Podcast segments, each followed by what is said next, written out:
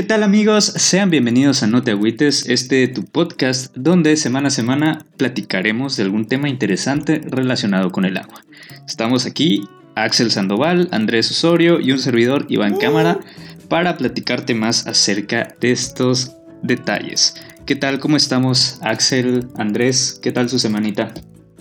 Ah, pues güey, siempre, siempre es este momento en el que no sé si empezar yo o va a empezar Axel. Pero bueno, voy a empezar yo esta vez. Eh, pues, güey, tranqui, la neta. Estuvo chido el, cotorreo del podcast pasado. Eh, creo que Axel ya tiene bastantes spoilers sobre la serie. Yo empecé a ver Avatar otra vez porque me, me quedé picado con unas cosas que, que, escuché y que ya no me acordaba. Dije, güey, ¿cómo es posible que no me acuerdo de esto? Así que de la semana anterior a esta semana ya llevo la primera temporada de Avatar. Chale, sí, sí, hace ratito, o sea, el episodio pasado sí nos agarraron en curva unas cosas y eso que yo la acabo de ver, güey. Axel, ¿tú cómo estás? ¿Qué onda? ¿Ya, ya te echaste media serie? Pues lo que, lo que escuché del, capítulo anterior, güey, fue suficiente para ya haber visto media serie, güey. Sí, media temporada completa, bro. O sea, no, pero con los spoilers. Es que ya, ya recibí algunas quejas ahí de que no, los de agua no tenían una religión, los que eran más religiosos eran los de aire y así yo, ah. Güey, pues sí, sí tenían una religión, güey. O sea, bueno, pues, pon tú que no le llames como tal, pero pues hay una espiritualidad allá. Son creencias, ¿no? Sí, sí, sí. Eh, bueno, pues esto, todo esto lo pueden escuchar más a detalle en el episodio pasado, donde estuvimos platicando sobre la tribu Agua. El día, de, el día de hoy vamos a platicar sobre un tema más, un poquito más técnico, pero que pues no se sale de lo que todos conocemos. Y vamos a estar tristemente platicando de cosas que son infames, pero a la vez son muy, muy famosas. Estamos hablando de desastres naturales que puede provocar el agua en algún momento. ¿Alguna vez ustedes han estado en algún desastre, Axel? Sí, yo, estoy en uno ahorita, güey. yo soy un desastre. no, no, no, yo estoy en uno ahorita que se llama Ley Seca. Ah, sí, güey. Ya mañana se acaba. Le falta. es como la sequía, es como la sequía, pero es ley seca, güey. bueno, yo sí he estado en un, en un desastre, güey. De hecho, eh, estaba bien chavito cuando llegó este, este huracán, güey. Creo que se llamaba Isidoro. Y. Sí. Güey, me acuerdo muy bien porque me quedé como dos meses sin luz, cabrón. Dos perros meses no tuve electricidad, cabrón. Ok. Estuvo muy, estuvo muy cabrón Isidoro, ¿verdad, güey? Es lo que he escuchado por acá. Sí, estuvo gacho. Más adelante, de hecho, vamos a tocar el tema ya más a detalle. Según yo, tú igual lo, habrías de conocer, Andrés, pero tú estabas en, en Quintana Roo, ¿no? Sí, pero no pegó tan duro, güey. A nosotros los que nos pegó muy, muy duro fue el Vilma en el 2005. Y Isidoro creo que fue 2002. Sí, y, por acá, por ejemplo, no. De una lluvia no pasaba realmente. El Vilma, ¿no? No, allá sí. Puta, bro, arrasó todo. O sea, muy duro. Digo, he escuchado muchos comentarios de que estuvo muy cabrón Isidoro acá.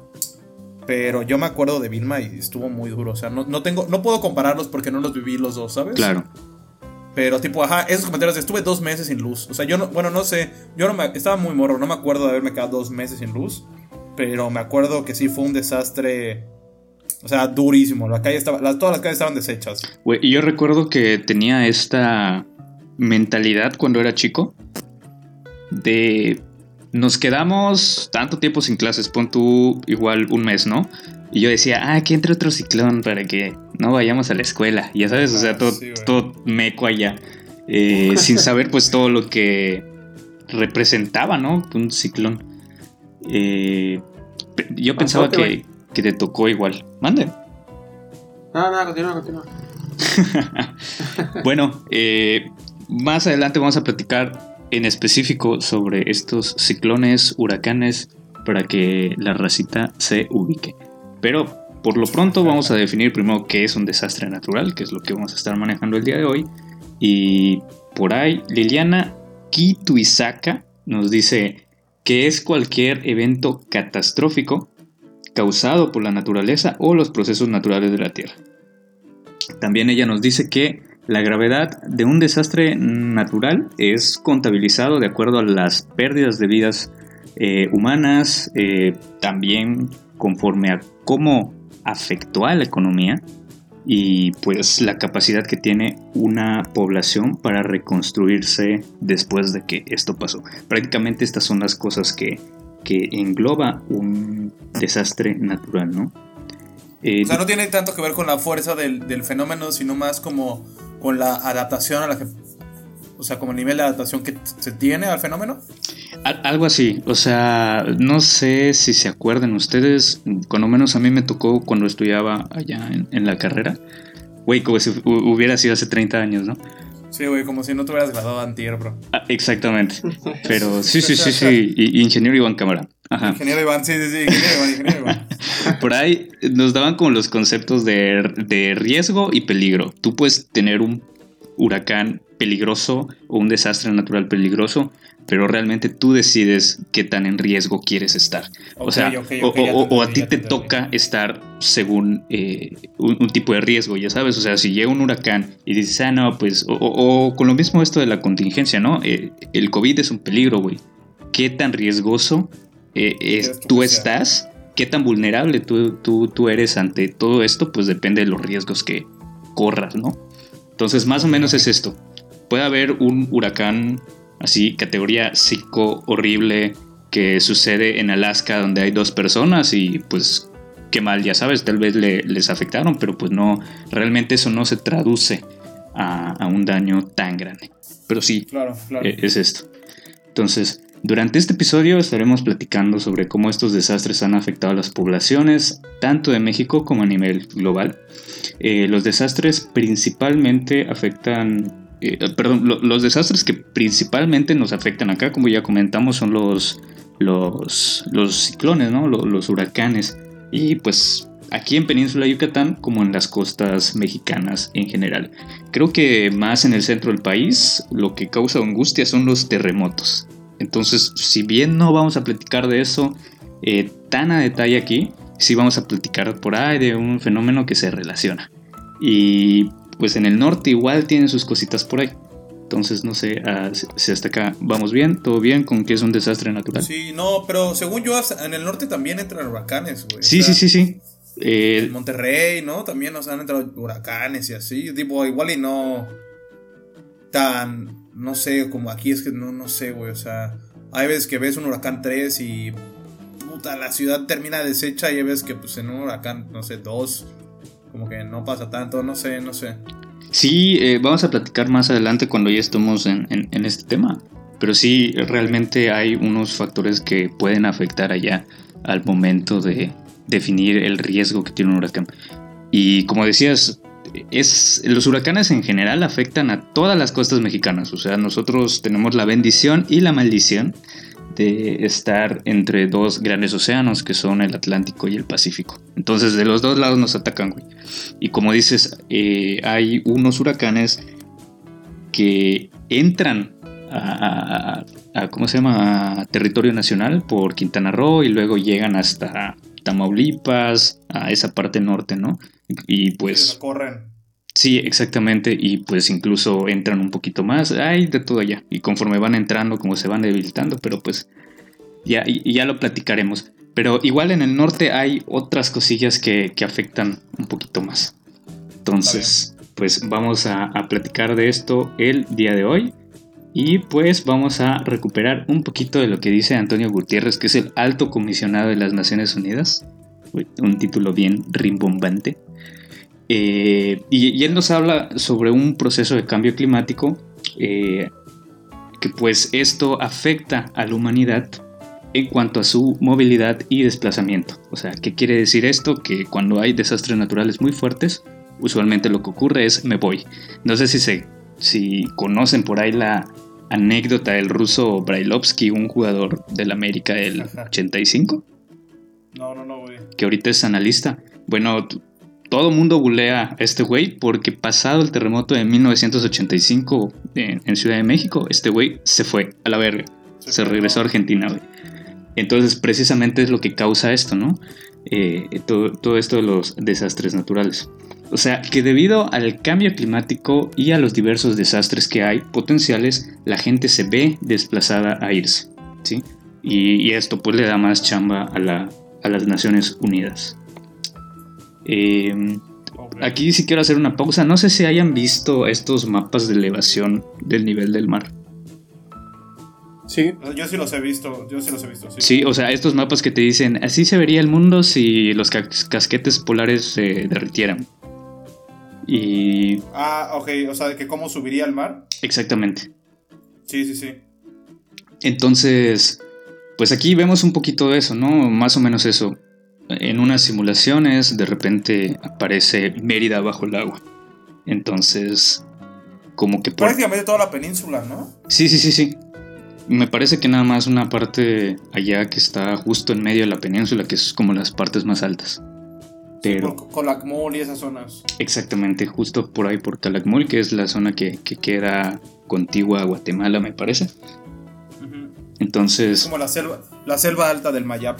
Así es. Entonces, pues a, a esto se refiere, ¿no? Eh, este comisionado de la ONU nos dice que es muy importante conocer acerca de los desastres naturales y acerca sobre el cambio climático, ya que nos podemos ver afectados. O sea, si el día de mañana llega una inundación horrible por, por el deshielo de los casquetes polares, nos vamos a tener que ir y nos vamos a tener Seguramente va a que ir ¿no? a un lugar donde no somos nadie. Entonces acá les pregunto si se inunda Mérida, ¿ustedes a dónde se irían? ¿Cuál es su alternativa? Pues, No sé, me iría a Cancún, güey, pero yo creo que estaría igual. Sí, exactamente. Precisamente a eso quería llegar, güey. Que muchas... Bueno, eh, Axel, ¿tú a dónde te irías? Yo me iría a Australia, güey. ¿Australia? Yo creo que eso igual se inunda, ¿no, güey? Bueno, no sé, güey. De hecho, muchas de las ciudades de, de Australia están, son costeras, güey, porque en medio de Australia es una cosa terrible en cuanto a su desertificación y todo eso. Sí. Entonces, precisamente a esto quería llegar. Que, pues, nosotros no nos damos cuenta a veces, pero las ciudades principales del mundo, en su mayoría, son costeras o están muy, muy cerca del mar. O sea, imagínate, como dices, Cancún, este, una de las ciudades más importantes, eh, por no decir la más importante del mundo en cuestión financiera, Nueva York, eh, por, por la parte asiática, pues esta parte de, de- de Hong Kong, Singapur, eh, Tokio, todas estas ciudades Japón, son costeras, güey. Todo se iría con el agua. Sí, sí, sí. Y, y todo esto se va afectado, entonces realmente pues a, a esto se refiere un poquito lo que nos dice la ONU sobre los riesgos de los desastres. Sí, eh, pues bien, si les parece, podemos empezar ahorita con el, con el recuento de los desastres naturales y vamos a ir como de menor a mayor intensidad. ¿Ustedes qué, esperan ver de- en este recuento? Tenemos cinco, eh, cuatro, cuatro, cuatro desastres naturales. ¿Ustedes qué se esperan ver? No sé, el más duro, yo creo que el sismo, ¿no? Sí, Ah, güey, el- pero tiene que estar relacionado ¿no? con el agua, ¿no? Sí, ex- Ah, bueno, sí, exactamente. güey. Ah, el, el, el maremoto, entonces. Sí, güey. el. Tsunami, güey. O sea, p- de hecho, ese, con eso vamos a cerrar el día de hoy, con el ahí tsunami. está, huevo, le atiné. Eh, precisamente porque es muy, muy destructivo. Eh, Bueno, ¿cuál es el primero? Ya, ya cuéntanos, cuéntanos. Huracán, güey. Fácil, huracán. e- ese es el segundo más destructivo. Inu- Vamos a- Inundación en el paso deprimido, güey. Esa es la. Así es. Vamos a empezar con sequía. ¿sí? Eh, Por aquí estuvimos investigando, el equipo de investigación de, de No Te Agüites estuvo haciendo su chamba eh, en una investigación ardua de un año y medio. Entonces, la Cruz Roja Internacional, esta organización pues importantísima, nos dice que la sequía se define como un déficit de lluvias durante un periodo de tiempo prolongado que puede ser una temporada, un año o varios, en relación con la media estadística multianual de la región en cuestión. Básicamente no llueve por un tiempo prolongado que puede ser un año o más. Eh, la falta de lluvia da lugar a un suministro insuficiente de agua para las plantas, los animales y los seres humanos en general. Por su parte, la sequía puede resaltar otros desastres que aquí podemos ver inseguridad alimentaria, hambrunas, malnutrición, desplazamiento de poblaciones y el tema top de, de este 2020, eh, epidemias o bien pandemias. Eh, en otras palabras, si no hay agua, falta comida y somos menos higiénicos y toda la calidad de todo lo que hacemos se va al caño. ¿sí? Entonces, pues ah, por esto es importante también conocer eh, la sequía. Hasta aquí todo bien. Ustedes mis Sí, yo tengo reaccionan. una duda. O sea, ¿debe ser, ¿debe ser por más de un año? No. Forzosamente o puede ser menos de un año. Puede ser menos de un año, puede ser desde una temporada hasta varios años. O sea, debe ser un, una escasez de lluvias de manera anormal, ¿correcto? Así es, más o menos como lo que platicábamos del niño y la niña la otra vez, ¿no? O sea, son como varios, son como seguimientos. Entonces, cuando tú te das cuenta de que, ah, mira, eh, este año llovió 5 milímetros, por decir algo. Y ves que al año siguiente, ah, no, mira, ahorita está lloviendo 3 nada más. Y luego te vas al siguiente año y dices, ah, no, ahorita está lloviendo 1. Entonces se mantienen 1 por 10 años y luego eh, llega un punto donde vuelve a 5 milímetros. Entonces durante ese periodo, pues hubo sequía, ¿no? O sea, Ok, ok. entonces, Y pues esto es, Es como la canícula, güey. O sea, la canícula es una especie de sequía, entonces. Me parece que sí. Allá eh, te mentiría, güey. te mentiría. No, no, no me preparé para esto. Me- El me- equipo, el equipo de investigación no se preparó para esto. Sí, sí, sí. Es que, o sea, lo que yo sé es que, eh, o sea, el, término de canícula es cuando hay una eh, escasez de, precipitaciones sobre un tiempo prolongado o anormal que puede durar desde, no sé, dos semanas o hasta 90 días. Sí, te decía que no sé porque la canícula como que ya está calendarizada, ya sabes. E- Exacto, pero e- es la bronca, que tú sabes que una vez al año vamos a tener canícula, que puede ser que pase en mayo, puede ser que pase en junio, en julio, en, en agosto, ¿sabes? O sea, Sí, o sea, jugando es ahí, como pero- un tecnicismo, pero sí. Entonces, no, no, no estoy seguro si tiene que ver mucho con, con- con esa cuestión, ya sabes. Eh, eh, pero sí está calendarizado y pues ya sabemos, de repente puede durar más, de repente puede durar menos. Y ya hay hasta sus, sus cosas eh, meteorológicas empíricas allá que ya conocen algunos. Tengo una eh, duda. Donde se puede Eh, el determinar equipo, todo el equipo de investigación sabe cuál es el periodo más largo de, de sequía que se ha presentado en la Tierra. Ay, perro. Déjame le, voy a preguntar a mi auxiliar de investigación. güey. Vamos a preguntarle al becario. Es- ¿Por es qué, güey? ¿Tú te lo sí, sabes? Exacto. O sea, para, para los que no saben, este, como ya es nuestro octavo episodio, pues ya conseguimos ahí un patrocinio, entonces ahora tenemos 10 becarios a nuestro mando. Exactamente, ojalá. Oye, ¿por qué? ¿Tú, tú, tú sí sabes, güey? No, yo no sé, güey. No, déjale güey. pronto a mi A, becario, a güey. Excel, güey. El que No, yo tampoco, güey. Por eso estoy preguntando si el equipo de investigación lo averiguó, güey. Me, me- se me creó esta duda. Ahorita que estamos conversando este tema, se me creó la duda de, de cuál ha sido el, el periodo más largo de sequía que se ha presentado en el mundo. Que se haya tenido registro. Así casual. Eh, de hecho, estuve investigando y estuve checando que hay como sequías que son muy, muy... em, ¿Cómo decirlo? Están muy en específico porque son sobre regiones.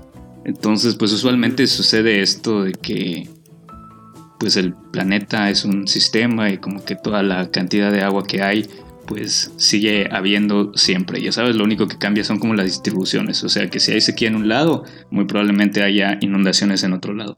Donde había agua y deja de haber, de repente hay en otro lado. Entonces sí, no, no te sabría decir si como que en el mundo en general hay, hay algo de esto, porque según yo es como que un balance. Entonces ya cuando nos vamos a las regiones, pues sí traemos algunos ejemplos aquí, pero, pero según yo, en la lectura de todo esto, ahí sí, si me está escuchando el ingeniero Juan Vázquez, igual y se ríe de mí, pero pues es, es- es lo que tengo. Oye, igual voy a, voy a, este, a corregirme lo que dije hace rato. Aquí está la definición de canícula, güey. La canícula, en pocas palabras, es el periodo más cálido y menos lluvioso del verano. O sea, es en verano es el más cálido y el menos lluvioso. Puede llover, pero es forzosamente el periodo más cálido. Para los que no sepan. Independientemente de, de dónde caiga, ok.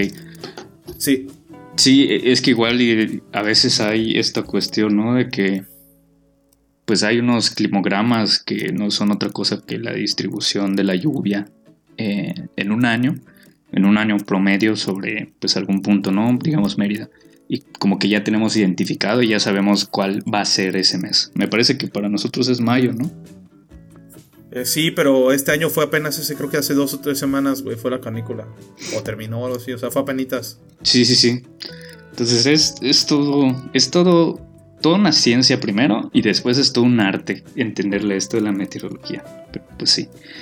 Eh, aquí les traigo igual eh, una cita de Judith Domínguez del Colegio de México.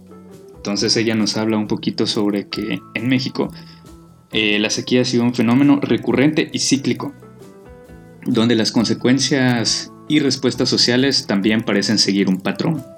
¿sí? Se observa una construcción social en torno a la sequía como un problema público y en algunas épocas con gran protagonismo de la religiosidad para enfrentarla. La principal preocupación eh, fueron los efectos agrícolas y las consecuencias que se vivían en la población como migraciones, enfermedades o muertes eh, parecían derivar en conflictos sociales. Eh, hasta aquí un poquito lógico de acuerdo a, lo que habíamos platicado en el primer episodio. De hecho, pues hay, un, pequeño, una pequeña publicidad por el primer episodio donde estuvimos platicando sobre conflictos del agua. Y es lo que nos dice Judith Domínguez del Colegio de México. Eh, las grandes sequías de la historia del país coinciden con episodios de graves conflictos políticos como, ojo, la independencia o la revolución, por un descontento social ante abusos de empresarios y grandes agricultores frente a la población que no tenía medios de subsistencia. ¿Ustedes creen que debido a que había sequía y pues no había comida por consecuencia, es que somos independientes el día de hoy? Mm, no sé, bro. Podría ser, ¿no? O sea, como parte del enojo y el descontento, porque además de, todos los problemas sociales que había, le agregas que no hay, no hay alimentos, güey, no hay agua para, para bañarse, güey, para tomar. Entonces, eso como que molesta más a la gente y hace que, que se ofenda más. O sea, que diga, pues estoy, estoy viviendo en una situación mala y además no me dan agua, pues está peor. Sí, yo, yo creo que pues igual y era como el trending topic del momento, ya sabes, quedar independiente después de, pues, ese siglo de la ilustración donde pues la gente empezó a pensar diferente, ¿no? Pero algo que, que está interesante es incluso en la revolución en la revolución ocurrió todo esto, me parece que hay huelgas por ahí en, esa época cuando... Sí, la, revolución es, otra, es, otro trip completo a la de, la, independencia, digo, supongo que tienen muchas similitudes, digo, no, no, sé, no soy historiador, pero a mí me gustan temas de la revolución, y si es lo que dices, güey, o sea, había mucha hambruna, o sea, la gente estaba cansada, y creo que tiene, tiene sentido que lo que dice la fuente, que pues los movimientos sociales, eh, más duros de un país, o bueno, de México, por ejemplo, puede que hayan sido consecuencia de, estos fenómenos, ¿no? Que tal vez antes no estaban estudiados y pues no podíamos, eh, pues como establecerlos, pero pues supongo que sí. Sí, sí, eh, yo no tenía idea y cuando empecé a leer esto me quedé así como de what, porque sí es algo que no, que generalmente no relacionarías con, con movimientos. Sí, pero, pues como dices que hablamos en el primer episodio, que tipo la sequía llevó a varias cosas y por eso hay guerras o por eso hay peleas, ¿sabes? O, roces entre, entre, entre países, entre estados, entre poblaciones.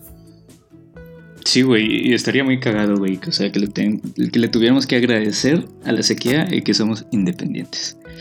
Eh, pero bueno, nada más para complementar todo esto, eh, esta investigadora también nos dice que la mayoría de las sequías durante como que toma un periodo de tiempo muy largo, desde el, desde el tiempo prehispánico hasta 1700 algo, me parece.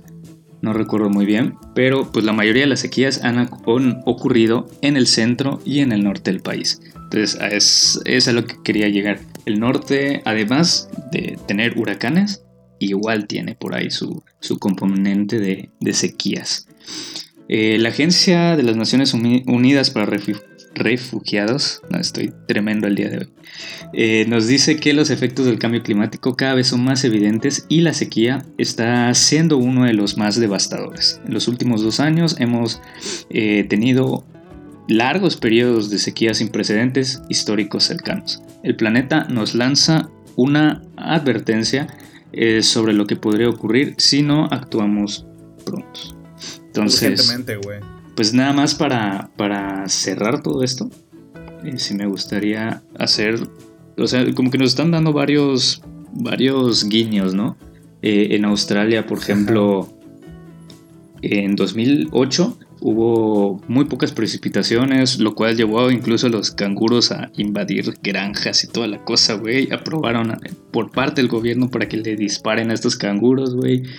Eh, estuvo pues terrible. En Ciudad del Cabo pues se pasó a quedar sin agua, igual por una sequía muy muy prolongada.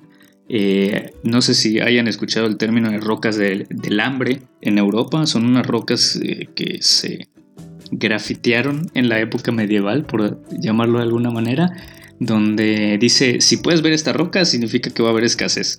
Entonces, pues hay un montón de cosas aquí que está terrible, terrible, terrible. Entonces, no sé, con esto pues, podemos cerrar este, este subtema. Y pues no sé si, si tengan algún otro comentario sobre esto. Eh, nada, nada, pues temas, temas urgentes, ¿no? O sea, no sé, o sea, yo creo que son temas que hay que tratar y hay que hablar. Y, sobre todo que, por ejemplo, yo me acuerdo que, no sé, estando morrito, abres tu libro de la SEP, de cuarto de primaria, de ciencias naturales o algo así, y te dice como, ah, la sequía es un tema prolongado. Eh, eh, lo que estamos diciendo, ¿no? Como palabras científicas que estás morrito y dices como, claro, güey, no, no ha llovido, eh, X, XY, lo que sea, y hay sequía, ¿no? Pero no te dicen, o bueno, no sé, a lo mejor en los nuevos libros sí, espero pero pues nosotros crecimos pensando que esto era como normal, ¿no? Y que, digo, entiendo que es normal porque al final del día siempre ha existido este ciclo de precipitación, de lluvias y de que no llueve y vuelva a llover y así es la naturaleza, pero no con esta intensidad con la que estamos viendo ahorita, ¿no? O sea, entonces yo creo que sí, lo que siempre digo, ¿no? Como ah, tal vez nosotros crecimos de una manera, pero creo que las generaciones que vienen abajo de nosotros todavía son un poquito más susceptibles a, estas, a, estos datos, ¿sabes? O sea, los, que importan que también lo entiendan son ellos, no solo nosotros. Sí, y yo creo que cada vez se normaliza más y más el hecho de que el mundo está terrible, ya sabes, o sea, estos morritos están creciendo con una pandemia eh, ahorita mundial y pues está horrible, güey.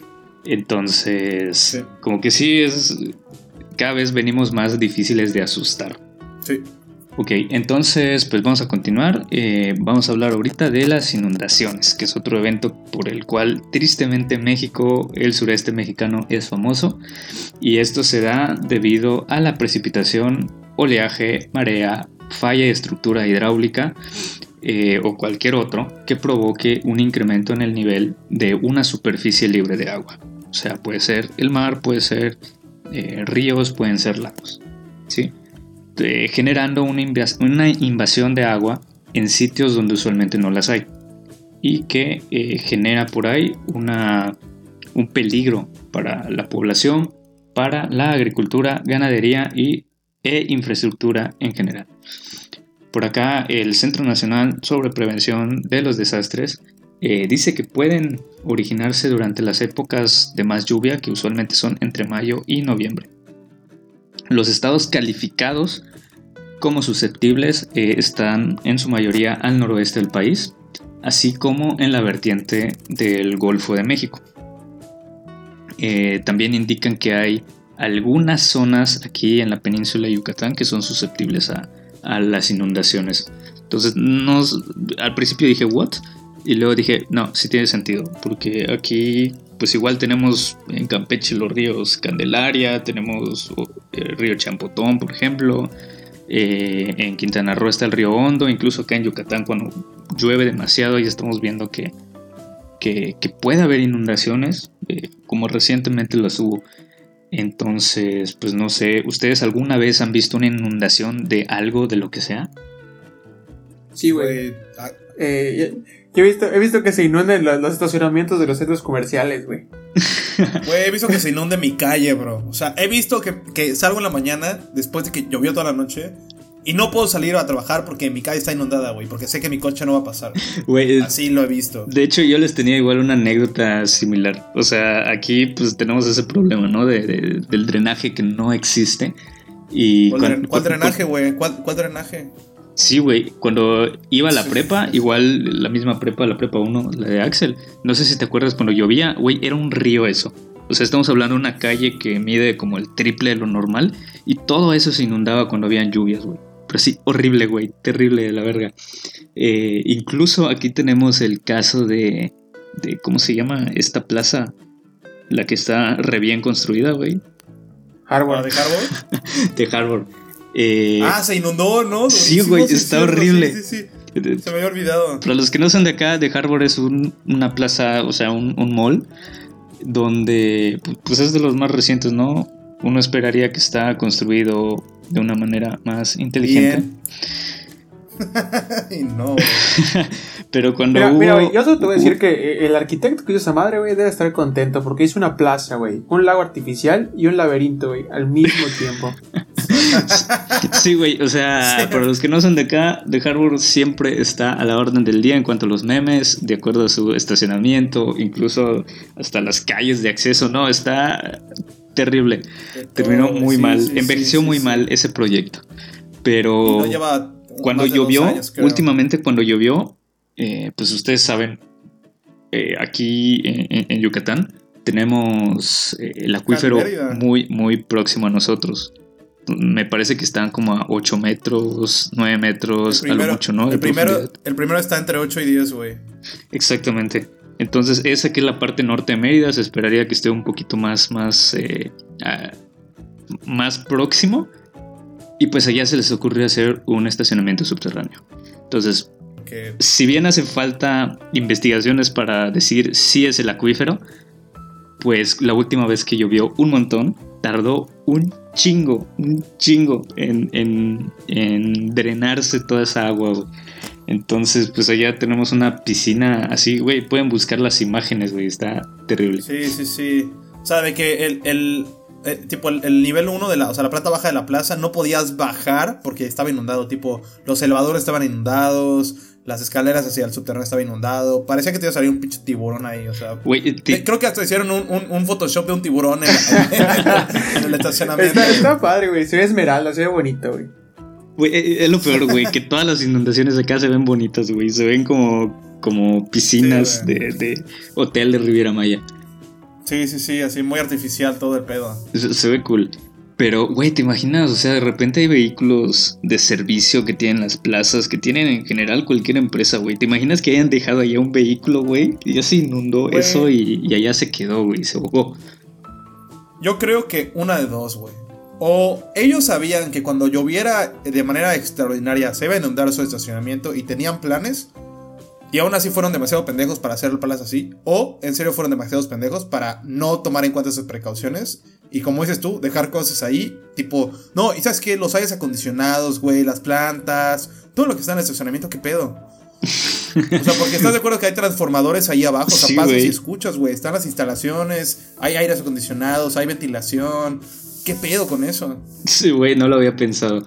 Eh, Conozco al ingeniero que dice, bueno, no que diseñó, perdón, ahí me mata si me escucha, que construyó la, parte de afuerita de, de Harvard, la, glorieta esta preciosa.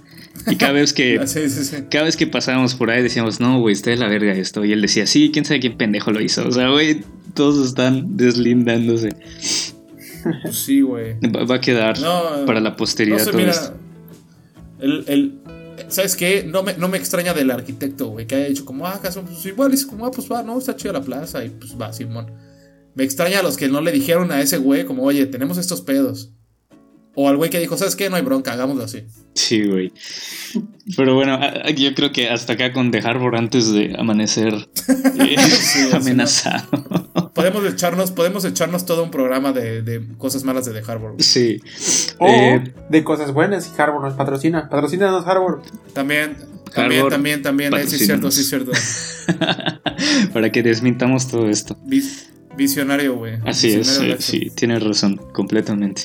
Pero bueno, creo que, las inundaciones son de las cosas más tristemente célebres que hay aquí en el, en el sureste, particularmente eh, creo que se recuerda bastante la mega inundación de Tabasco que hubo en el 2007, güey. No sé si se acuerdan, güey, esta, eh, habían por todos lados eh, iniciativas para, para, ayudar a Tabasco y a Chiapas. Sí, sí ya me acordé.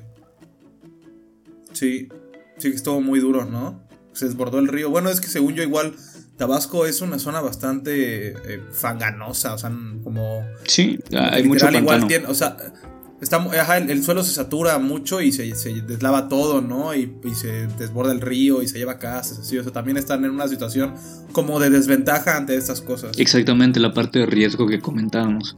Eh, Axel, no sé si te acuerdas, nosotros tuvimos la oportunidad de ir a Villahermosa hace dos años, me parece. Eh, no sé si te dio la curiosidad de ver el mapa de Villahermosa cuando estábamos por ahí. No, güey, la neta no lo vi. No, güey, este, les invito a que entren a, cualquier plataforma, cualquier, no sé, eh, cualquier lugar de mapa, güey, maps, lo que quieran. Güey, pero fíjense en Villahermosa, güey, y van a ver que hay ríos por donde sea, güey. O sea, está ah, completamente repleta de, cuerpos de agua. Sí, y, se lo estoy viendo. Y estamos hablando de que cruza pues y el afuera también, güey. y cruza como tres ríos. sí, güey, está así horrible, güey. Cuando estábamos llegando, honestamente yo ubicaba Tabasco por pues este desastre. Eh, más que por, por su cultura, que igual allá hay sus cositas, ¿no? Eh, toda esta cuestión del peje lagarto y todo. Eh, pero yo ubicaba a Tabasco por esto. Y dije, güey, pues con razón, ya sabes. Algunos medios dicen que el 80% de Villahermosa estuvo inundada, güey. Y sí les creo, güey. O sea, ve cómo está eso. No, eh, vato, y con razón, en cuanto entras a Villa, sientes que te estás evaporando tú junto con todos los demás, güey. Pues es pura agua, bro. sí, güey. Está completamente rodeado de, ríos y de, Laquitos. Y, y, del río de tu sudor, güey, también, o sea. sí, güey. Eh, bueno, el Instituto Mexicano de la Tecnología del Agua, que es el IMTA, eh, espero mi próxima escuela, que es como la máxima autoridad. la máxima. IMTA patrocina mi posgrado. Sí, sí, sí, IMTA, bécanos. El IMTA también ha identificado las causas de este evento, entre las cuales están pues las lluvias extraordinarias que hubieron, eh, sobre todo por su duración, o sea, llovió un chingo, no tanto de volumen, sino por muchísimo tiempo. Eh, y, bueno, pues todos los desastres económicos que hubieron eh, subsecuentes fueron de acuerdo a que los asentamientos estaban cerca de los ríos. Es lo que iba con el caso de Villahermosa, güey. Están en medio de los ríos, todo está bajo, todo está plano, está terrible eso. Eh, también debido a la falta de infraestructura hidráulica para controlar los ríos de la sierra y el Usumacinta, que son los, los que causaron todo este relajo. Perdón. Entonces, pues todo esto tenemos. Después me parece que fue cuando construyeron las compuertas del Macayo. Eh, después de, este desastre, como que el gobierno dijo, no, pues sí hay que proteger a, a, ¿cómo? Villarmosenses. no sé cómo sea el gentilicio de ella. Pero bueno, hay que proteger a Villahermosa. Eh, también. A la banda de Villahermosa. Simón. Eh, también la carencia de pronósticos de alerta temprana fue importante. Y la falta de un plan integral de manejo de crecientes. O sea, todo esto que estamos platicando, los desbordes de los ríos. Entonces, pues prácticamente es esto, ¿no? Que, que platicamos. Eh, fue una revolución. O sea, a partir de que sucede esto, hay muchísimas, muchísimas cosas que, cambiaron. En el plano internacional, igual tenemos a el río Mississippi, que si lo quieren buscar, podemos hacer otro programa completamente solo de inundaciones. Y pues está terrible todo esto. Eh, incluso se llegó, se llegó a decir que el río Mississippi dividió a Estados Unidos en dos debido a, las, a los grandes problemas que tuvieron, me parece que en 2019 apenas. Y bueno, de, lo importante de todo esto, lo que hay que recalcar, también indican que la frecuencia de las inundaciones ha ido en aumento, impulsadas por el niño. Para que no haya visto, dense un rol allá, también ya platicamos del niño. El niño también afecta a que haya más lluvias y que se dé todos estos desastres catastróficos bien feos. Entonces, eh, pues no sé si, se acuerdan igual de las inundaciones que hubo recientemente por Cristóbal, que fue el, último ciclón que hubo por acá. Según yo, todavía hay pueblos en el cono, o sea, tipo en- dentro del estado, que están inundados, güey. Sí, no, no sabía, güey. Sí, apenas lo vi, o sea, apenas esta semana o la semana pasada, si no recuerdo. eh, lo vi, vi que todavía hay, hay, hay pueblitos, eh, comunidades, güey, que están inundadas. Qué feo. Eh, bueno, esto viene a colación porque el siguiente fenómeno que vamos a tratar es precisamente los ciclones o huracanes que vamos a ver más adelante qué, qué onda con todo esto. Eh, no sé si tengan algún otro comentario sobre las inundaciones, sobre Villahermosa, sobre The Harbor. Nada, nada, pasemos, Perfecto. pasemos a los huracanes. Pues nos vamos con los... Realmente son ciclones tropicales. Así se les llama.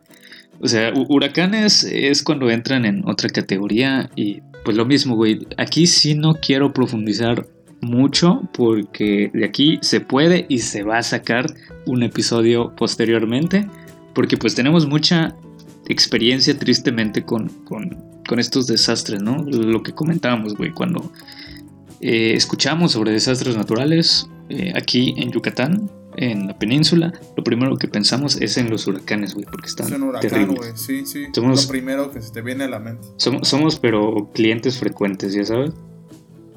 Entonces, pues no, no vamos a tocar. eh, Pues apenas la semana pasada iban a pasar dos, ¿no? Que al final se desviaron. Sí, sí, güey, hubo uno que bordeó así bien bonito la península y se fue.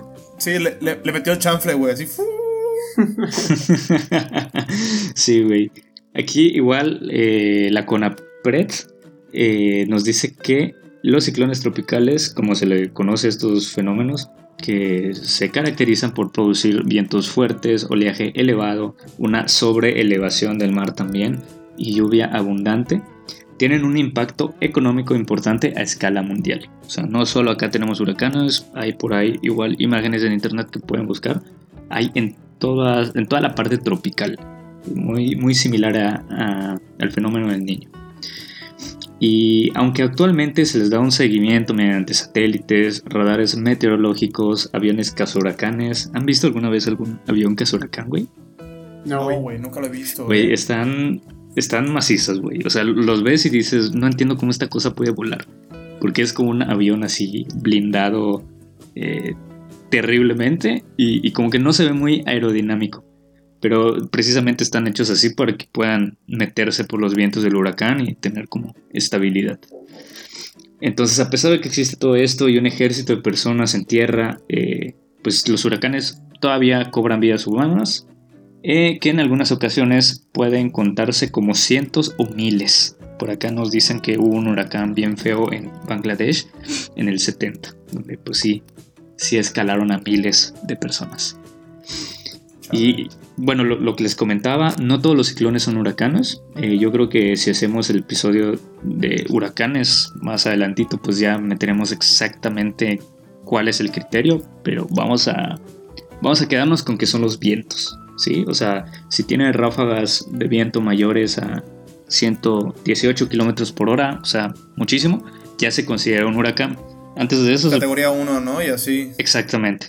A, a partir de 118 kilómetros y un poquito más, ya es huracán categoría 1 y de allá para adelante.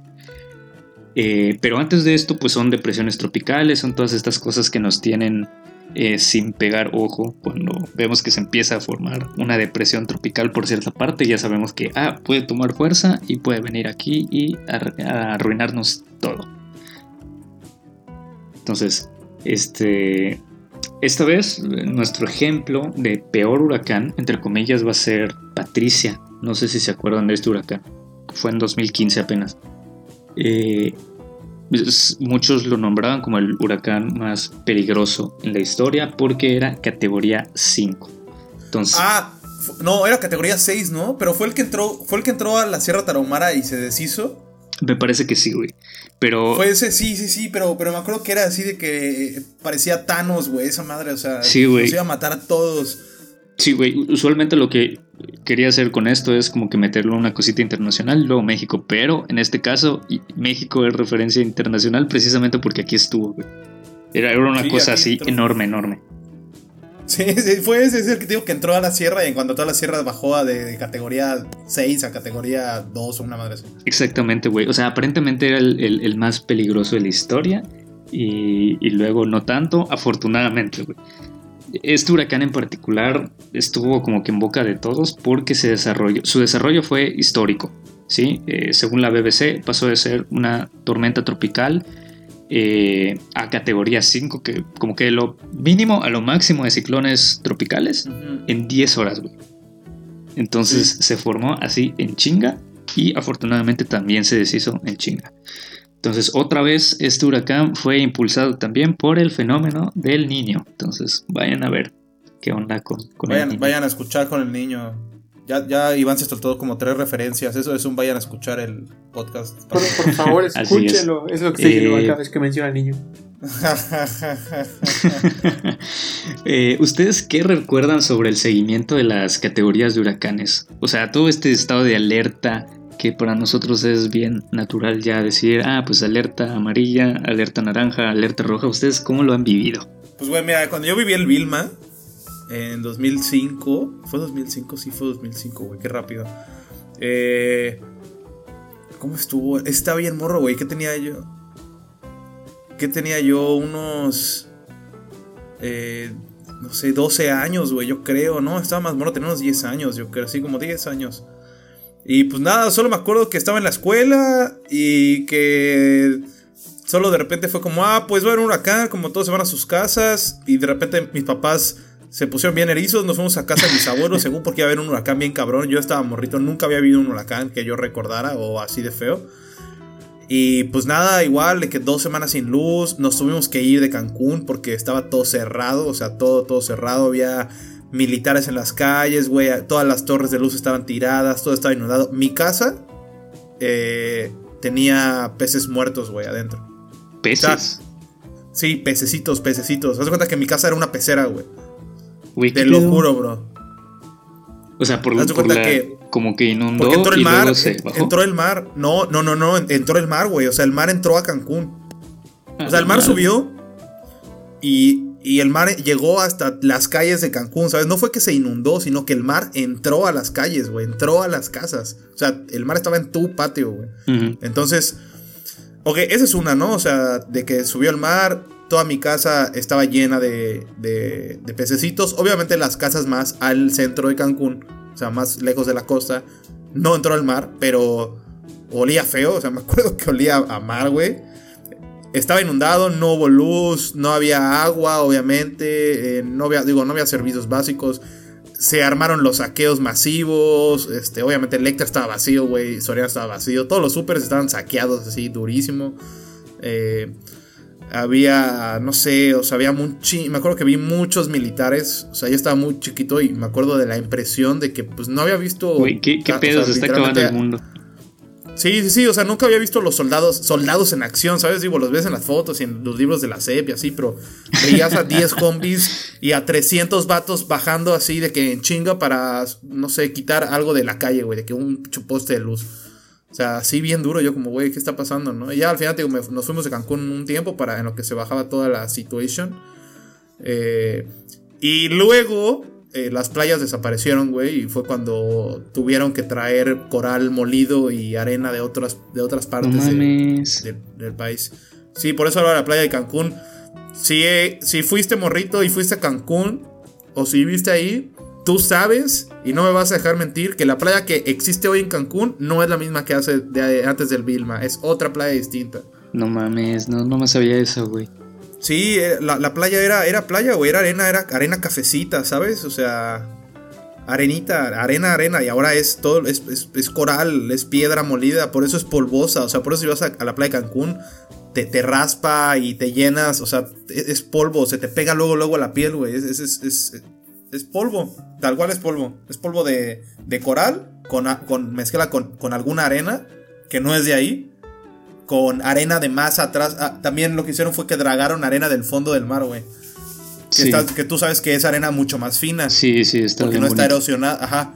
Ah, entonces toda esa la sacaron. ¿Qué pasó? Obviamente cuando se secó, güey, la arena fina se vuelve polvo. Ah, y empezó el. La, ¿Cómo se llama? Como las ráfagas estas polvorientas, ¿no? Ándale, es lo que pasa cuando vas a la playa de Cancún hay un chingo de aire, güey, no puedes ver, bro, porque te está pegando el aire de un lado y te llega todo el, el, el- el polvo, sí, sí, sí. No, y te metes a nadar y sales y, y sin tocar, luego, luego te llenas de, de, de arena, ¿sabes? Como panque marmoleado, güey, o Güey. no sé cómo, cómo es, como polvorón. Como cuando vas a la playa, hay vientecito y sientes como los granitos de arena pegando en tu, en tu espinilla, ya sabes, así Sí. horrible. Como un montón de, de- de piedritas que te va lanzando. Ándale. Pero en todo el cuerpo, sí. supongo, güey. Sí, la playa, digo, no era así antes. Eso es lo, eso es lo que yo me acuerdo, esa es mi experiencia, ¿no? Yo, yo Ah, güey, de lo que de lo que me acuerdo, güey, es de el clásico tin, tin, tin, Isidoro, ¿no? tin, tin, tin, tin, tin. Güey, eso, eso es lo que tengo en mi mente, güey, cada vez que pienso en un pinche huracán, güey. Pero sí, güey. Creo que e- ese año nos lo aprendimos todo, güey. Sí, sí, estuvo terrible esa vez. Yo recuerdo, bueno, lo que recuerdo no era tanto como el desastre. Recuerdo que la vida se paró por mucho tiempo. Sí, por muchísimo tiempo. Y ya Sí, güey, te digo, fu- fueron como dos meses que no tuvimos servicios, güey, no había agua, no había este corriente. Por suerte, al lado de, de la casa donde yo vivía en ese entonces, había una especie de refaccionaria o taller o algo así, güey, que tenía pozos. Entonces, esos señores nos daban agua a todos los de la cuadra, güey.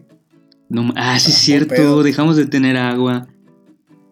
Sí es cierto, lo que hacíamos igual era poner todo donde puede haber agua, cubetas, tinas, o sea, de, de estas, ¿cómo se llama? Palanganas, todo eso.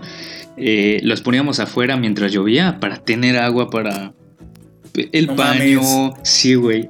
Y, y eso sí recuerdo que, que era común en todo, en, en- en todos los vecinos, ya sabes, todos lo O hacían. sea que tenías que recolectar tu agua de huevo. Sí, güey. Sí. Sí, güey, estuvo denso, Güey. estuvo denso, güey. Eh, y, y ya investigando, eh, bueno, este huracán, creo que Vilma sí fue como categoría 5, ¿no? Algo así. bien Catego- sí, Vilma ¿no? fue categoría 5, güey. Güey, aquí el que más recordamos, recordamos dos en, en Mérida. El que les tocó a nuestros papás, abuelos, que es el Gilberto. El Gilberto, ¿no? Sí. Sí, que ese fue igual categoría 5 similar, ¿no? A- a- a- al de Cancún. Pero el que a nosotros nos tocó es el huracán Isidoro. Y ese fue Es categoría 2002. 3. Y es uno de los más desastrosos que ha habido en, en- en Yucatán. Por eso decíamos que no importa tanto la categoría, sino qué tan expuestos estamos. ¿Y qué pasó con este güey? Sí. Este güey entró por, por las playas de Yucatán, por el norte, y se tardó en atravesar el estado 36 horas, güey. Más de un día estuvo el huracán en... Eh, Es lo, es en lo que te iba a decir, que es lo que había escuchado, que el pedo fue que estuvo mucho tiempo aquí. Muchísimo, güey. Incluso dicen que estuvo estacionado, o sea, sin moverse en lo que iba y volvía. Eh, que estuvo estacionado cuatro horas, güey. O sea, cuatro horas, un huracán, un huracán lloviendo, eh, no deshaciéndose. O sea, está horrible, ya sabes. Incluso este último que hubo, el Cristóbal, como que hizo un lacito allá. O sea, como que entró por el norte, me parece, y luego regresó, güey. Chale. Entonces, güey, yo no me imaginaba eso. Siempre como que lo habían platicado, ¿no? Los, los grandes decían, no, es que este huracán puede ir y volver. Y yo decía, güey, ¿cómo? O sea, se me hacía muy difícil como imaginarme eso. Ya sabes, que una cosa tan grande tuviera cambios tan bruscos en dirección. Pero pues es algo muy... que, que sí se puede dar, ¿no? En, en- en huracanes. Y lo que yo recuerdo igual, güey, que, que estábamos... O sea, mi principal recuerdo es de nosotros sin luz, con velas, con, con galletas de soda, que es lo único que podíamos encontrar en ese entonces, güey, por desabasto. Y, y comiéndolas, güey, con queso, con cosas así, ya sabes. Eh, co- como que todos en familia, escuchando los truenos y todo. Y, y sí, güey, recuerdo que lo que nos decían nuestros papás era algo así como de, pues ustedes están, estén tranquilos, esto pues va a pasar, no, no pasa nada, afortunadamente tenemos una casa, eh, ¿cómo se llama?, de, de cemento, entonces pues es muy difícil que un huracán te haga algo acá, pero, pero pues estamos bien, ya sabes. Y, y sí, güey, realmente a quienes más afecta todo esto es a, a estas, a estas familias que, de escasos recursos que tienen casas muy poco estables. Recuerdo que igual eh, aquí en, en la casa tenemos segundo piso y, y hay como que un balcón, por así llamarle. Y recuerdo que veíamos alrededor de repente láminas volando, güey. O sea, es impresionante, Ah, sí, güey. Lo, lo- lo- lo típico, ¿no? Tu, tus satélites del Sky, güey, así que volando. Yo, yo sí vi satélites del Sky tirados en las calles en Cancún, así de que volaban. Sí, ahora, que lo mencionas, güey, me acuerdo que ese, en ese entonces, este, mi cuarto tenía una ventana que daba hacia la calle, güey. Y, y, me asomé hacia la ventana y había un señor caminando así contra el viento, luchando por avanzar, güey, y una lámina pasó junto a él y dije, ¡ah, la madre! ¡Ah, la madre! Es lo que te iba a decir igual. No sé qué tan común sea por ustedes, pero de lo que he visto es que siempre a quien le preguntes tiene una leyenda urbana de que había un señor, alguien caminando en la calle durante un huracán y que pasa una lámina y, y, le hace algo, güey.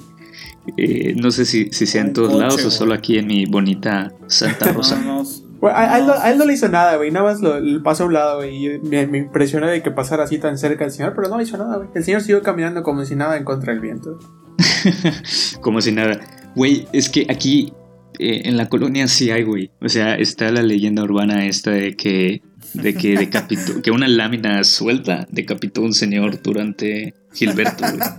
Güey, eso es para asustar a los niños, para que no salgan, güey. Sí, güey. Sí, sí, exacto. Es lo que te dicen tus papás, güey, para que no salgas a media huracán sí, güey, exactamente. Pero, pero, güey, a quien, si, le preguntas a una persona grande, ellos te juran, te juran que lo vieron y, que sí, ya sabes.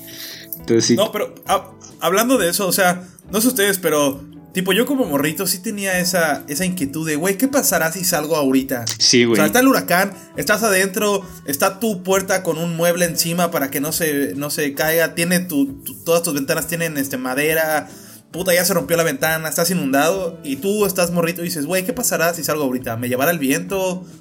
¿Me, me saldrá algo? ¿Volaré? O sea, me, me acuerdo que pensaba como, güey y si me amarro y salgo y veo si vuelo un poco o si me lleva el viento. sí, güey. Creo que, todos pensamos eso alguna vez. Tu impulso de idiotez, ¿no? Tu impulso de, idiotez, como de, güey, voy a intentar algo pendejo. Sí, güey. Eh, tu impulso suicida. Bueno, va a ser un episodio algo larguito, así que yo creo que ya le cortamos acá con los huracanes, güey. Eh, porque todavía tenemos que hablar del tsunami y ahí vamos. Nos vamos Perdón, ya llevamos una hora, güey. Está bien, está bien. Vamos al último para cerrar. Ok, entonces vamos a platicar del tsunami, que este es un desastre natural eh, que pues yo considero que es el más intenso y destructivo, como que en primer lugar de maldad, porque tenemos aquí a los famosísimos tsunamis como el que hubo en 2004. Eh, aquí estoy investigando un poquito sobre si había habido algún tsunami en México y resulta ser que sí. Sí, eh, vamos a entender como que más la relación entre la sismología y, el tsunami que platicamos hace ratito. Y prácticamente es esto, ¿no? El tsunami es un terremoto, pero que sucede en el lecho marino, de algún lado. Eh, y a pesar de que México es altamente sísmico, la formación de los tsunamis no es común. Realmente se registran 60 fenómenos en 284 años que, que se tiene registro. ¿Sí? Y, vamos a ver que no son tan, tan graves como, como el del 2004 que hubo, por ejemplo. Eh, existen evidencias de que en 1787, o sea, México ni siquiera, todavía éramos Nueva España, cuando hubo un terremoto de 8.4 en Oaxaca. Esto generó un tsunami local sumamente destructivo. Eh, de hecho, recientemente igual la Marina ha registrado dos alertas de tsunami, uno en 2014 y otro en 2017, que fueron canceladas. Aunque pues sí existe otro registro de uno que fue el 18 de abril de 2014 también, que este sí ocurrió. Entonces la Marina relata que este sismo dejó afectaciones en Guerrero y en algunas colonias... Eh, no, perdón, perdón. Sí, sí, estoy hablando del sismo, no, no del tsunami, de algunas colonias de la Ciudad de México pero que esto también originó un tsunami pequeño, con variaciones que oscilaron tal vez entre 30 centímetros. Entonces, esto también es un tsunami, ya sabes, eh, un, oleaje anormal. ajá, sí, un oleaje anormal. Sí. pero pues que no siempre es. No sé si ustedes, eh, ¿cuál es la ola más grande que hayan visto aquí en Yucatán? Me parece que son muy, muy pequeñas, güey, en toda la península. O sea, si acaso serán como de 50 centímetros y ya es una ola enorme. Sí, no, aquí no. Digo, bueno, en, Cancún, en la, o sea, en la Riviera, sobre todo en Cancún, sí hay olas grandes. O sea, sí, en esa costa, lo que es Playa del Carmen, eh, Puerto Morelos, Cancún. Hay, hay partes donde sí hay olas grandes porque eh, está el, el arrecife, pero después es mar abierto, güey. Tipo en Cozumel sí puedes ver olas grandes. Sí, güey. En algunas zonas. Igual en, en Isla Mujeres, me parece. Que Ajá, pues es, es exactamente el mismo efecto de, de la isla, ¿no? Porque es, porque es mar abierto, güey. O sea, ya, ya es. Ya, pues sí, ya es el mar abierto, o sea, es el Golfo. Y pues, la zona, el Caribe, por decirlo así, ¿no? Sí, Pero aquí de este lado no hay olas como tal, o sea, no hay olas en Campeche, güey. yo, yo recuerdo que la ola más grande que he visto ha sido en Acapulco, güey. Estábamos Ah, sí, morrillos. sí, güey. está- Güey, a- allá sí están cabronas, güey. O sea, recuerdo bien que, estábamos como en una de estas, estos restaurantes. eh, y había una pareja de gringos, güey, que estaban bien frescos allá a la orilla de la playa, todo chido. Ese- había como un montículo donde tenían puesta su, su, su sombrilla, pero estaban muy cerca de la playa, güey. Eh, y yo no me lo esperaba, güey. Igual como dices, güey, eh, la profundidad del mar allá es muchísima, muchísima más que, que aquí en, en- la península. Entonces allá recuerdo que tal vez una ola como de un metro y medio, a lo mucho. No lo sé, güey. Eh, pero considerablemente más alta. Obviamente no estoy diciendo que sea un tsunami, era una ola normal. Y, güey, se voló, se voló la sombrilla, eh, ¿cómo se llama? Los camastros, todo de estos gringos, güey. Salieron, botaron sus, sus, sus refrescos que estaban tomando en ese momento. Güey, no, eh, a mí me impresionó mucho y es que es una ola normal. ¿Sí? Entonces, bueno, aquí el tsunami más fuerte y que ha dejado más afectaciones eh, ocurrió igual en esta parte de Guerrero, de hecho, y alcanzó la ola, el, oleaje, 4 metros de altura, güey. Es, es el, más fuerte de la historia que ha habido en México. Entonces, sí han habido tsunamis aquí. Eh, pues no, no sé si ustedes hayan visto algo así. que saben del tsunami del 2004, güey? Que es yo creo que el más importante en tiempos recientes. Es el, es el de Japón, ¿no? ¿No es Japón? Sí. ¿Cuándo fue el de 2004? Sí, oc- ocurrió en el Océano Índico, pero Fue pues, el de Haití, ¿no? ¿Fue el de Haití? No. No, no, no, no, no. Eh, No, ese es terremoto. Sí, ese es terremoto. No, el, el de 2004 fue... Hasta hicieron una película, güey. No sé si se acuerdan, no, no recuerdo cómo se llama la película, pero es de dos... eh, creo que una familia que sobrevivió a todo esto. Ah, creo que sí, sí. Sí. No, bu- bueno, yo lo que me acuerdo es que, digo, obviamente igual, estaba muy morrito, pero me acuerdo que sí fue noticia internacional, así cabrón, que hubo un chingo de movilización Sí. y ya sabes, ayuda a nuestros hermanos de Japón y... O sea, que estuvo muy duro. Sí. Muy, muy, muy duro. Eso es lo que yo me acuerdo. Sí, igual, eso es lo que quería llegar. Si bien no sabíamos, porque 2004, güey, o sea, teníamos que 10, eh, 10 años, güey.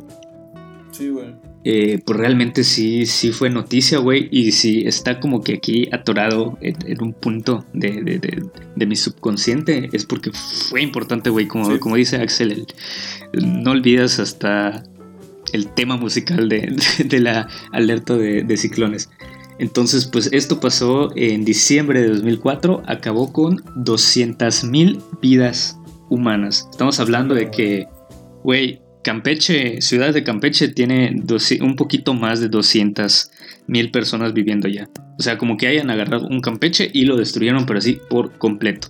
Obviamente, pues esto fue en el Océano Índico. eh, fue un fenómeno muy, muy, muy grande. Eh, impactó a 14 países, ¿sí? Entre los cuales están Sri Lanka, Indonesia, eh, India, Tailandia, como dices, igual Japón eh, y afectó no solo a las vidas de las personas, fueron bastantes, también eh, millones de personas se vieron afectadas en cuanto a vivienda y pertenencias eh, personales. Entonces estuvo terrible, terrible esto. Y aquí hago un paréntesis, la Marina no descarta que pueda ocurrir algún tsunami de repente aquí en México, aunque pues históricamente no, no está tan, tan, tan expuesto nuestro país a todo esto. Fue aproximadamente a las 8 de la mañana, con un terremoto de 9.1 sacudió las costas de Sumatra, que es Indonesia, aquí en el Océano Índico. Eh, las zonas habitadas perdieron aproximadamente el 70% de su población. O sea, si tienes una familia de 10, 7 se te murieron, ya sabes. eh, las olas alcanzaron hasta 30 metros. Eh, esto equivale más o menos como a una estatua como del Cristo de Pachuca, no sé si lo han visto. Es un Cristo como redentor, pero en Pachuca, mide 30 metros. Más o menos eso medía este, eh, esta ola, este tsunami. y este tsunami también llegó a costas de Somalia, Tanzania y Kenia. O sea, inició en Indonesia y hasta África llegó. Para, para que se den una idea de qué tan, tan fuerte fue esto, güey. ¿Se imaginan que algo así llegara a pasar aquí en México, güey? Pues, güey. Es que aparte, o sea, ¿cómo, ¿cómo reaccionas a eso? O sea, porque tipo en el sismo, en el huracán te avisan, ¿sabes? Te avisan como, oye, este, no sé, Ajá, tipo, suena el sonito piu, piu, piu. En 36 horas entrará el huracán. Es casi como la purga, güey. Te avisan, güey. sí, güey. Pero, eh, eh, o sea, ¿qué pedo con los, con los tsunamis? O sea, ¿cuánto es tu tiempo de, respuesta? Porque, pues, el sismo es igual, güey. Te avisan, tienes, no sé, 10 segundos. Y si no, pues, donde estás te quedas y ya, fin. Sí, güey. Eh, por ahí hay algunos testimonios, güey. Me parece que la BBC cubrió un reportaje de un argentino que estaba, no recuerdo dónde exactamente, en qué país, pero de allá del Océano Índico. Y este argentino decía, no, pues nosotros todavía alcanzamos a ver en las noticias que había algo de esto. Eh, pero así como te digo, güey, inició en Indonesia y terminó en África, güey. Imagínate qué tamaño era todo esto. Entonces ellos vieron la noticia como que digas, ah, no, ¿sabes algo? en Veracruz eh, hubo un tsunami, ya sabes. Mm, ok, o sea, no te esperas que llegas acá. Exactamente, güey. O sea, ellos no sabían no se tenía idea. Y en una hora y media después fue cuando les llegó a ellos, güey. Y es cuando se desata todo este desastre, güey. Y, es como dices, güey, incluso hasta el terremoto te avisa, güey. O sea, bueno, eh, protección civil te avisa como más oportunamente, güey. Pero en cuanto a los maremotos, están terrible, güey. O sea, porque pues no se sabe y es muy rápido. Y, y a la vez, aunque sepas cómo te mueves, güey, ya sabes. O sea, tienes una hora y media para salirte, no le puedes decir eso a tu población porque todos se van a ir a la verga y se va a congestionar el tráfico y va a ser un caos también, güey. Entonces está, está terrible todo esto. Chale. Igual algo que no se considera muchas veces es como la parte psicológica de la población. Sí, como, los efectos no secundarios. Sí, güey, muchísimas personas mueren, güey, pero las pocas que viven güey, todo el efecto psicológico, todas las cicatrices allá, emocionales. El, ¿cómo se dice? El estrés postraumático, ¿no? Sí, sí, sí. igual de esto, para que tenga curiosidad, puede googlearlo así. Eh, Tsunami 2004 este, BBC y allá desaparece este reportaje. Pero bueno, eh, hasta acá con todo esto, no sé si tengan algún comentario o algo así. No, nada, nada. porque ya, hace sueñito. Eh, sí, güey, para, que no sepan, estamos grabando a las 11 de la noche eh, por cuestiones de horario. No, pero digo, obviamente, mm, digo, qué bueno que no he vivido un, tsunami, pero puta, no sé cómo sean, ¿sabes? Digo, lo he visto en videos y noticias y así, pero no te puedo decir mi experiencia porque pues no la he vivido, güey. Mi única experiencia con un desastre natural ahora sí que la neta es el huracán. Sí, güey. Ni siquiera un sismo, ni siquiera un sismo. Bueno, el, el, el que hubo aquí hace dos años, creo, que según tembló, o el año pasado, creo que fue el año pasado, fue, no sé. Que yo no me acuerdo, yo, yo no sentí que temblara, pero tengo amigos que dijeron que aquí sí, tembló. Sí, güey, esto, igual yo tampoco sentí que, que temblara, y según que sí, güey. Y como que nos asustó porque Yucatán es una roca. Entonces, literalmente, es una roca. Entonces, está muy difícil que, sintamos algo así. Eh, bueno, pues sin más, yo creo que con eso estaríamos terminando un episodio algo largo, pero yo creo que bastante entretenido, ¿no? Eh, con esto, pues notamos qué tan destructiva puede ser la naturaleza. En este caso, pues hablamos de cosas que son meramente producidas por las fuerzas, fuerzas perdón, del medio ambiente eh, algunas pueden verse influidas de repente por el cambio climático, que no es otra cosa que acción antropogénica, o sea, que, hacemos nosotros los hombres, o sea, hombres y mujeres. Eh, pero, pues son por fuerzas naturales eh, en general. aunque hay algunos casos que pueden ser para otro episodio, como las lluvias ácidas, los derrames de petróleo, eh, la contaminación de ríos, eh, que afectan a las poblaciones y que estas sí, como que son desastres ecológicos, pero que a su vez, pues también son, son pues por causa humana, ¿no? Por todo esto yo creo que es bastante importante conocer, estar conscientes de qué es lo que pasa en el mundo, que qué son todos estos desastres naturales propios de nuestras regiones y pues alrededor de, todo el planeta. Este, no sé si tengan algo más que agregar, que te deja a ti, eh, Axel, eh, todo, todo este bonito episodio y no tan bonito a la vez. Yo solo me quedé sorprendido, güey, por tus unidades de medida, cabrón. Un Cristo de Pachuca es tu unidad de medida para una ola, güey. Sí, güey. Y, eso que tuve la tentación de, de medítelo en qué monitos. qué monitos. Pero dije, no, es, es demasiado. Un qué bonito, güey. Qué bonito lo bonito. Eh, pues no sé, ¿ustedes consideran que es importante esto? ¿Cómo, ¿Cómo, vieron este episodio? Yo creo que, yo creo que hay que estar conscientes y pues digo, seguro ahorita ya hay como más eh, medidas de contingencia y medidas de protección eh, digo, temas con protección civil, no sé, ¿no? Como que cada país y cada zona debería tener sus propios protocolos, pero creo que lo importante eso, ¿no? Como establecer protocolos para estas cosas y estar preparados. Al final del día no lo controlamos nosotros, güey. Puede que me pase, puede que no pase, puede que nos dé la madre, puede que solo nos espante, pero pues hay que estar preparados para todo. Sí, así es, hay que tener allá nuestras reservas como los gringos, ya sabes, este, sus latas sí, Mi búnker, a huevo, mi lata de lata de lata de atún. Así es para estar listos para el desastre nuclear y para cuando seamos eh, un Mad Max de la vida real. la, bueno, la, sequía infinita. Pues yo creo que si no hay nada más por agregar, eh, estamos cerrando pues otro capítulo de No te agüites. Eh, pues no se olviden de seguirnos en nuestras redes. andamos en Twitter, en Facebook, en Instagram, en YouTube recomiéndenos si les gustó. Si no les, si no les gustó, eh, escojan a la persona que más les cae mal en la vida y recomiéndeselo a él para que también lo sufra. y pues estamos muy agradecidos por su preferencia y pues nos escuchamos pronto.